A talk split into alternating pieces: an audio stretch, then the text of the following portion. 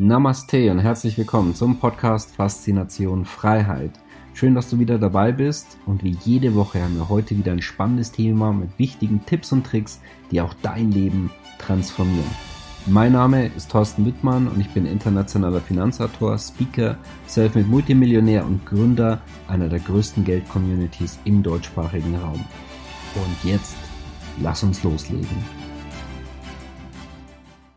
Ja, der liebe Staat und die Lebensversicherer haben kein Interesse daran, dass du diese Informationen erhältst, die wir jetzt in diesem sehr, sehr interessanten Interview über die lieben Lebensversicherung heute an dich weitergeben. Denn wie sicher sind diese wirklich? Was kriegt man vielfach gar nicht mit? Das sehen wir uns heute an, wie auch zum Beispiel aktuelle Dinge, weil beispielsweise ein EU-Lebensversicherer aktuell keine Zahlungen mehr leistet.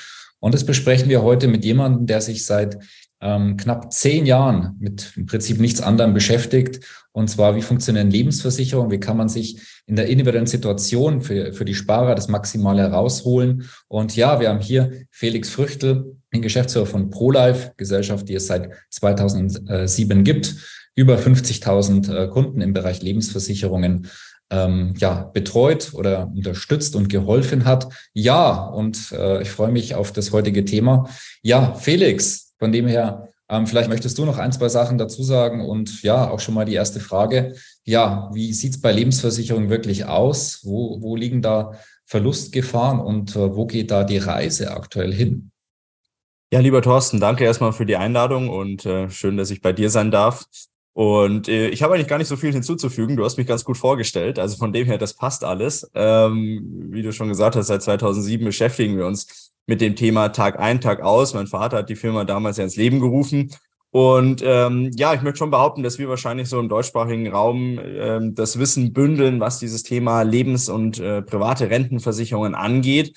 Und du bist gleich mal mit einer steilen Frage so in die Runde gestartet.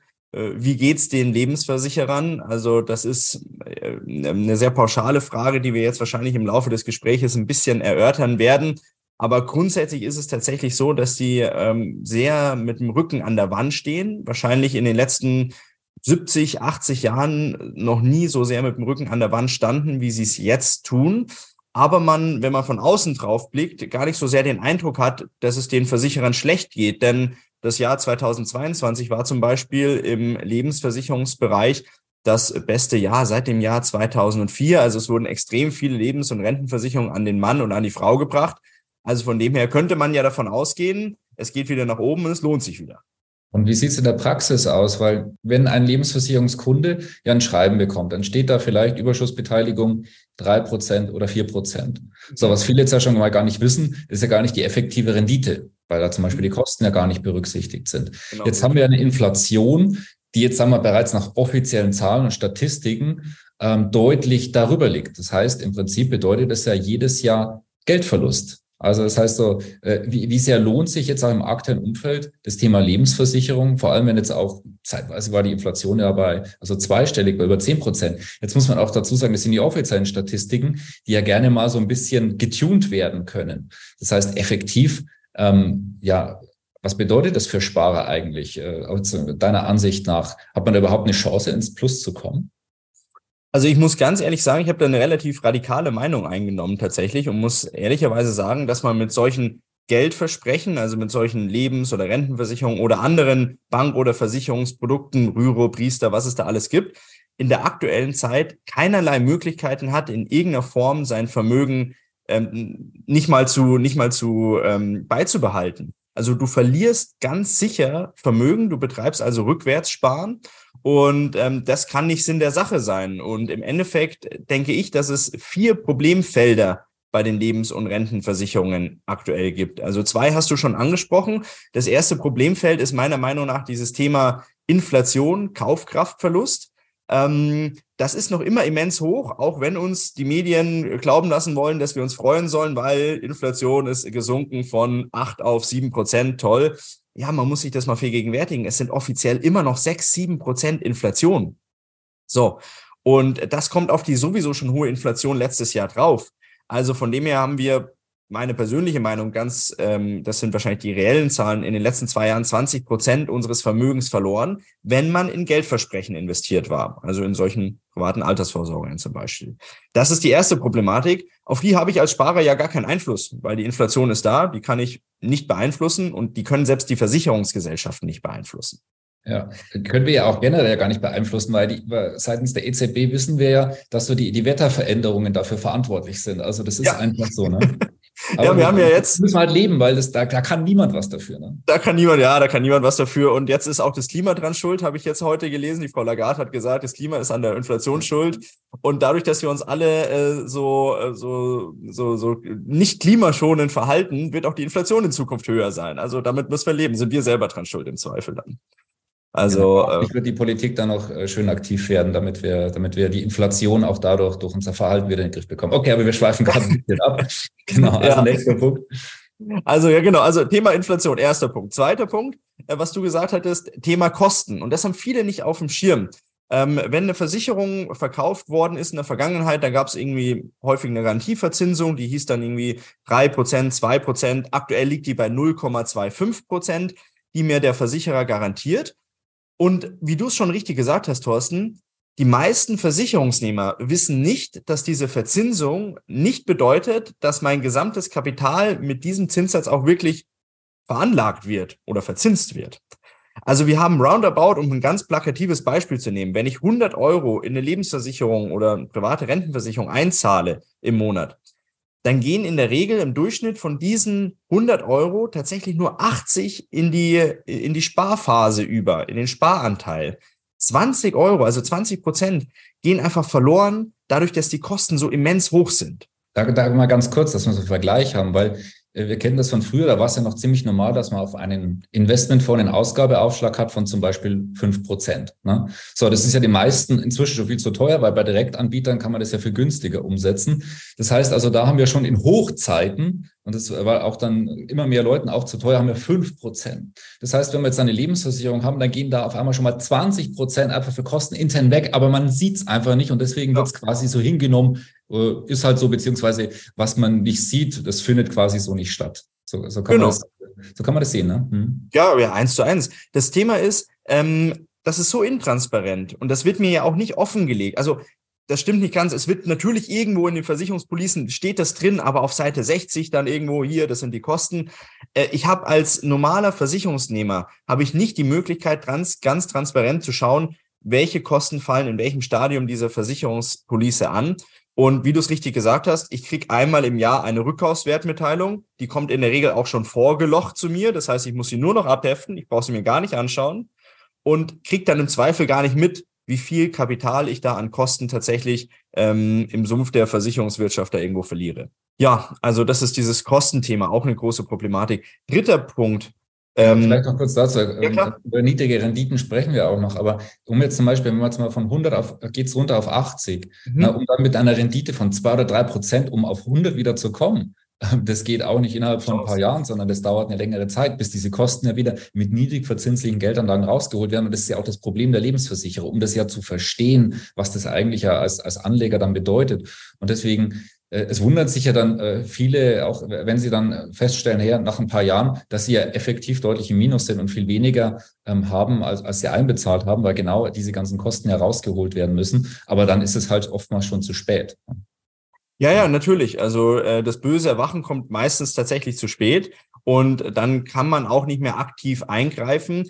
Und das ist ja auch, ich sag mal, das ist das Gute für die Versicherungswirtschaft in dem Moment, weil in der Regel, ich habe ähm, ein, zwei, maximal drei Lebensversicherungen. So. Und jetzt läuft die aus, dann kriege ich mein Geld, dann bin ich enttäuscht und sage, ah, das lief jetzt nicht wirklich gut. Naja, ich warte mal auf die nächste, dann bin ich wieder enttäuscht. So, aber der Kunde an sich, der hat bis zum Schluss durchgehalten, die Versicherung hat ihr Geschäft gemacht und ob der Kunde dann zum Schluss enttäuscht ist oder nicht, ist auch gerade wurscht, weil der wird sowieso nicht nochmal Kunde. Der wird nur einmal Kunde mit, im Rahmen der Lebensversicherung. Also ist es für die Versicherung auch gerade egal. Gut, äh, was haben wir noch an weiteren Punkten? Genau. Ja, dritter Punkt ist, mhm. da, den haben wir auch schon mal ganz kurz tangiert, ist dieses Thema ähm, die Begehrlichkeiten des Staates. Also der Staat hat ja, ähm, gibt ja oder wirft Geld raus wie der Nikolaus die Nüsse äh, alles und jeder kriegt, äh, kriegt richtig Geld. Und das muss natürlich im Zweifel in Zukunft auch irgendwo wieder herkommen. Und wenn ich jetzt die aktuellen Zahlen vom Herrn Lindner mir zu, zu Gemüte führe und er sagt, dass wir 2025 40 Prozent des Haushaltes nur für Kapitaldienst, also für Zinsen ähm, einplanen müssen, wo wir vor zwei Jahren noch vier Prozent des Gesamthaushaltes hatten, ähm, dann weiß ich, dass das Geld irgendwo herkommen muss. Und das wird auch aus dem Vermögen, aus den Lebensversicherungen geschöpft werden. Und diese ganzen Eingriffsmöglichkeiten, die gibt's ja schon seit Jahren, manche gibt's länger, manche, manche weniger lang. Ähm, die haben aber alle gemein, dass sie unter dem Deckmantel des Verbraucherschutzes eingeführt worden sind. Das heißt, man hat gesagt, lieber Versicherungsnehmer, wir müssen dich schützen vor den bösen Banken, vor den bösen Versicherungsgesellschaften, vor dem bösen Kapitalismus. Äh, wir müssen ähm, irgendwelche Regelungen schaffen, damit du geschützt bist. Aber alle diese Regelungen, also Paragraph 314, da hast du ja auch schon viel dazu erzählt, Thorsten, ähm, Paragraph 314, Lebensversicherungsreformgesetz, Risikobegrenzungsgesetz, SAG-Gesetz, diese ganzen Themen, ähm, die sind alles, das sind alles Bewaffnungen gegen den Versicherungsnehmer, die in der Vergangenheit teilweise auch schon ausgeübt worden sind und schon Geld gekostet haben oder halt dann in Zukunft einfach noch angewandt äh, oder Anwendung finden, um dann entsprechend Geld da abzuschöpfen und irgendwo anders hin zu verteilen. Äh, kann man da mal ein, zwei Beispiele nennen? Du hast jetzt ein paar Begriffe reingenommen für diejenigen, die auch äh, meine, unsere Inhalte oder, oder auch bei dir das noch nicht so kennen. Also was zum Beispiel Paragraph 314 VAG, also was steht da drin? Mhm. Also Paragraph 314 VAG, VAG steht für Versicherungsaufsichtsgesetz. Dort steht drin, dass Versicherungsgesellschaften, also Versicherungskonzerne, wenn die in Schieflage geraten und Schieflage ist nicht näher definiert, dass dann die BaFin, also die Bundesanstalt für Finanzdienstleistungsaufsicht, ein Moratorium über die Versicherungsgesellschaft verhängen darf oder muss und die Versicherungsgesellschaft keinerlei Zahlungen mehr an ihre Versicherungsnehmer leisten darf. Äh, egal, ob ich versterbe, egal, ob ich meine Leistung jetzt zurecht bekomme, egal, ob ich kündige, egal, ob ich äh, ein Darlehen draus haben möchte, die Versicherung darf keinen Cent mehr auszahlen. Das ist die eine Sache. Die andere Sache ist, ich muss als Versicherungsnehmer aber trotzdem weiter meinen monatlichen Sparbeitrag leisten, obwohl ich weiß, dass ich nicht an mein Geld komme. Also das ist schon ein harter Tobak. Genau, da, vielleicht haben wir so ein aktuelles Beispiel dazu, weil es ja einen EU-Lebensversicherer gibt, der die Zahlungen ausgesetzt hat. Also mhm. welche, welche Gesellschaft, wo, wie, was ist da passiert und was bedeutet das jetzt konkret für die LV-Kunden? Ja, also das ist ein ganz, ganz spannendes Thema, das erst so nach und nach zu uns nach Deutschland gesickert ist. Also es geht um die Eurovita. Die Eurovita ist so ja zwischen der fünft und siebtgrößten Versicherungsgesellschaft in Italien und vor allem in Südtirol vertreten. Also da ganz häufig verkauft worden. Die Region, ja. Mhm. Genau, richtig, richtig. Und auch dort von der Südtiroler Sparkasse verkauft worden. Und ähm, die wurden vor zwei, drei Jahren ähm, in den Run-Off geschickt. Also die wurden quasi verkauft an ein Run-Off-Unternehmen. Übrigens können wir später noch drauf eingehen, auf, an ein gleiches Unternehmen, das auch in Deutschland agiert und ähm, hatte jetzt eben die Problematik, dass sie Ende letzten Jahres in Zahlungsschwierigkeiten gekommen sind, einfach aufgrund der Tatsache, dass die Anleihen in den, in den Bilanzen immens an Wert verloren haben. Und ähm, im Februar diesen Jahres war es dann so, dass die italienische Finanzmarktaufsicht den Handel untersagt hat und im März diesen Jahres dann tatsächlich auch die Auszahlung gestoppt hat. Es geht dabei um 15 Milliarden Euro Kundengelder, die aktuell nicht ausgezahlt werden die einfach brach liegen. Ähm, es gibt auch kein neues Statement, bis wann diese Versicherungsleistungen ähm, an den Kunden vielleicht wieder zum Teil ausgekehrt werden oder ob die überhaupt irgendwann zur Auszahlung kommen. Aktuell wird halt geschaut, dass da irgendein Rettungsschirm gebaut wird aus Sparkasse, Generali, Allianz. Ähm, aber noch nichts Genaues weiß man nicht. Und äh, das Problem ist, dass jetzt 15 Milliarden Euro Kundengelder, also seit mindestens vier Monaten aktuell brach liegen und wahrscheinlich auch noch die nächsten Monate einfach nicht zur Verfügung stehen werden. Und das ist schon mhm. wirklich Wahnsinn. Genau, also in dem Fall, weil vielleicht auch noch kurz auch die, die Differenzierung, muss ja auch ein bisschen draufschauen, ähm, kapitalbildende Lebensversicherung, da gibt es ja auch vorgebundene Lebensversicherung. Das heißt, auch das ist eingefroren und kein Zugriff, weil der ganze Lebensversicherer, nehme ich an, betroffen ist. Genau, richtig. Also das ist, das ist ja immer so ein bisschen auch ein Trugschluss, den, den die Versicherungsnehmer dann teilweise haben, dass man sagt, äh, ich habe eine vorgebundene Lebensversicherung, damit bin ich direkt in diese Fonds investiert, unmittelbar und das ist mein Eigentum. Das ist aber leider, zumindest in Deutschland, nicht so. Äh, wenn ich eine vorgebundene Lebensversicherung habe, dann ist das kein Sondervermögen, wie jetzt zum Beispiel, wenn ich über ein Depot irgendwie Aktien oder einen Voranteil kaufe, sondern es ist Sicherungsvermögen der Versicherungsgesellschaft. Und wenn die Versicherungsgesellschaft aus welchem Grund auch immer in Schieflage gerät, dann sind meine Voranteile, die ich über den Versicherungsschein entsprechend erworben habe, mit in der Sicherungsmasse der Versicherungsgesellschaft mit drin.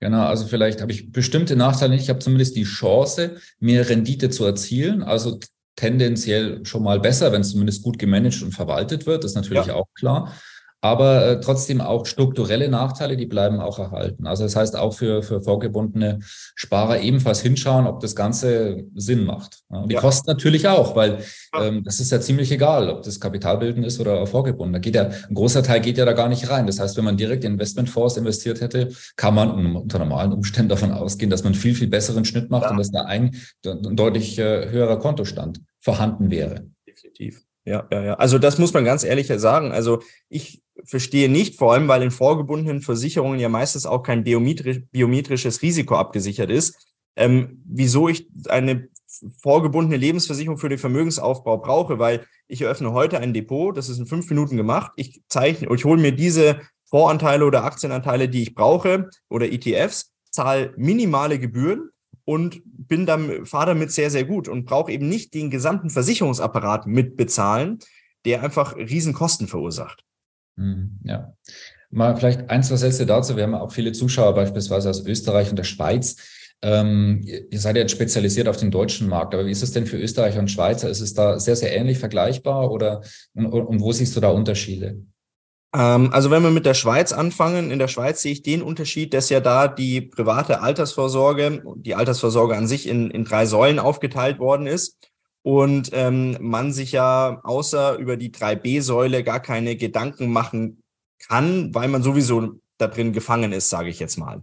Ähm, die 3b-Vorsorge in der Schweiz ist ja die, die freie Vorsorge. Da sind dann auch wieder Versicherungsgesellschaften am Werk. Und die haben mit den gleichen strukturellen Problemen zu kämpfen, wie wir das in Deutschland auch haben. Den einzigen Vorteil, den ich bei Versicherungsgesellschaften in der Schweiz sehe, ist, dass dort eben nicht die äh, im EU-weiten Regulatorien greifen ähm, für die Versicherungsgesellschaften, die dann wieder Tor und Tür öffnen, um eben auf das Kapital der Versicherungsnehmer zuzugreifen.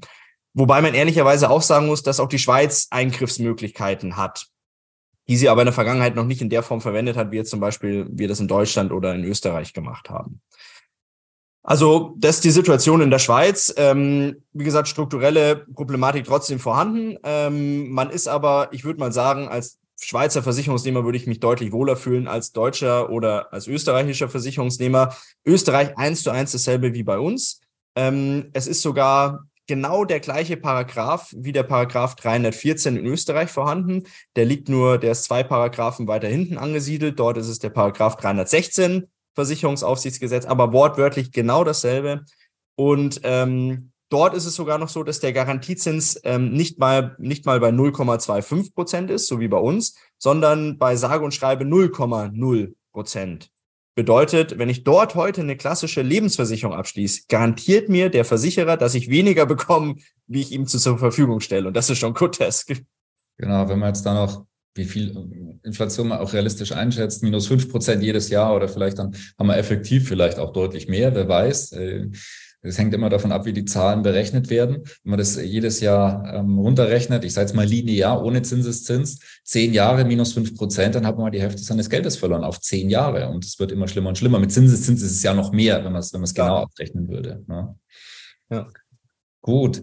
Ähm, jetzt noch so die, die äh, abschließende Frage, beziehungsweise auch der Hinweis. Wir können heute in dem Interview, ich sag mal, dieses Thema, naja, oberflächlich, können wir schon wichtige Punkte angehen, aber natürlich nicht in der Tiefe. Ähm, wir haben dazu einen Workshop, wo wir äh, nächste Woche viel intensiver darauf hineingehen. Da hast du dann eine Stunde einen Part und ähm, die zweite Stunde werde ich dann von unseren VIP-Club-Mitgliedern auch ähm, mehrere Verträge dann wirklich analysieren. Wir schauen es in der Praxis auch an. Also seid da gerne mit dabei. Kann ich sehr, sehr empfehlen. Also jeder, der eine Lebensversicherung hat, sollte sich das anschauen und wirklich mal prüfen, hey, was habe ich da eigentlich? was, was, was soll ich jetzt unbedingt wissen? Weil ansonsten bedeutet das halt einfach, hey, Geld ist weg. Und im Nachhinein, wenn das, wenn das Geld halt einmal weg ist, dann ist es weg. Dann kann man auch nichts mehr machen, weil das äh, Kind ja bereits in den Brunnen gefallen ist. Also von dem her, äh, Link neben äh, diesem Video und Interview und seid da gerne fleißig mit dabei. Ähm, ja, ansonsten halt nicht wundern, ich, wir haben euch darauf hingewiesen, also dass man hinschauen sollte. Und viele ignorieren es ja trotzdem noch, auch wenn, äh, wie ihr schon gesagt habt, immer mehr Nachfrage auch zu diesem Thema. Und das wäre jetzt auch noch so meine letzte Frage. So, also was kann ich jetzt machen? Was macht ihr da eigentlich? Wie könnt ihr sowas begleiten? Vielleicht auch, welche gesetzlichen Möglichkeiten gibt es für manche Lebensversicherungen? Da kann man ja ganz interessante Sachen noch prüfen. Vielleicht kannst du das mal zusammenfassen. Ja, also ganz kurz zusammengefasst, wir machen seit 2007 ja nichts anderes, als ähm, unseren Kunden aus solchen äh, unreglichen Verträgen dann rauszuhelfen. Äh, Im ersten Moment müssen wir prüfen, können wir überhaupt helfen, weil das ist nicht gesetzt. Also wir können, wir können zwar viel, aber zaubern können wir nicht. Ähm, aber deswegen sage ich da, prüfen ist immer schon mal eine wichtige Sache, weil es kostet nichts, maximal Zeit, aber dann weiß man, wo man steht. Und wenn wir helfen können, da gibt es verschiedene Themen, die man entsprechend angreifen muss. Also wir kaufen die Policen auf um sie dann entsprechend äh, aufzulösen und abzuwickeln. Da gibt es steuerliche Komponenten, die da sehr, sehr interessant sein können. Da gibt es natürlich die Thematik, dass die Versicherungsgesellschaften den Versicherungsnehmern an sich nicht das zusprechen, was sie ihnen eigentlich wirklich zusteht. Und das ist eigentlich traurig. Aber wenn halt eine, eine, eine Unternehmen wie wir, das schon über 56.000 Kunden abgewickelt haben, auf die Versicherung zugeht, ist es halt was, ein, was anderes, wie wenn ich als Felix Rüchtel einzeln auf eine Versicherungsgesellschaft zugehe. Das ist einfach so. Da gibt es auch äh, Haufen Rechtsprechungen dazu. Und dann ist es natürlich auch so, dass man ähm, die, die mathematische und die aktuarische Komponente nicht vergessen darf, dass man nachrechnen muss, was ist über die Laufzeit hinweg passiert. Waren die Kosten vielleicht zu hoch? Waren die Erträge zu niedrig? Wurde ich zu wenig an irgendwelchen Überschüssen beteiligt? Und die juristische Komponente ist einfach relativ easy wurde mir eine Vertragskonstellation vielleicht untergejubelt, die so gar nicht in Ordnung war und ähm, die halt einfach äh, dann ja abgewickelt werden muss und so dargestellt werden muss, als hätte es den Vertrag gar nicht gegeben, weil die Versicherung mir sowas gar nicht hätte verkaufen dürfen. Also das ist so ein grober Überblick darüber, was wir mit unserem Team, mit den 20 Leuten machen, Tag ein, Tag aus und wo wir helfen können. Wunderbar. Also dann, dann kriegt er vielleicht ein besseres Gefühl. Generell, was wir vielleicht noch sagen können, es ist einfach auch eine individuelle Sache und Frage. Jeder Vertrag ist anders, unterschiedlichen Stadium, mit, mit Laufzeiten und äh, manche auch gekündigt. Auch da kann es ja noch Möglichkeiten geben. Also auch wenn man sagt, hey, nee, eigentlich ist das Thema bei mir schon durch, gekündigt oder ausbezahlt, kann es ja auch Möglichkeiten geben. Also da gerne, ähm, wir verlinken auch den Kontakt zu euch. Also schaut euch das gerne an und ähm, dann gerne prüfen, beziehungsweise ähm, seid mit dabei bei diesem Workshop nächste Woche. Das wird sehr, sehr interessant und spannend. Da können wir dann auch in die Tiefe hineingehen. Und ähm, da kann ich euch versprechen, ihr werdet noch viel besseres Gefühl für dieses auch, ja, sehr profunde Thema Lebensversicherung, was sich da alles verbirgt. Wir konnten es heute etwas anreißen. Ja, von dem her gerne teilen, liken, kommentieren, gerade auch weiterleiten an, an, Freunde, an Bekannte oder über Social Media, weil viele wissen diese Themen gar nicht und wissen gar nicht, äh, ja, dass das eigene Geld hier einfach im Feuer ist. Ja, und dann übergebe ich noch an, an, an dich äh, vielleicht das Schlusswort.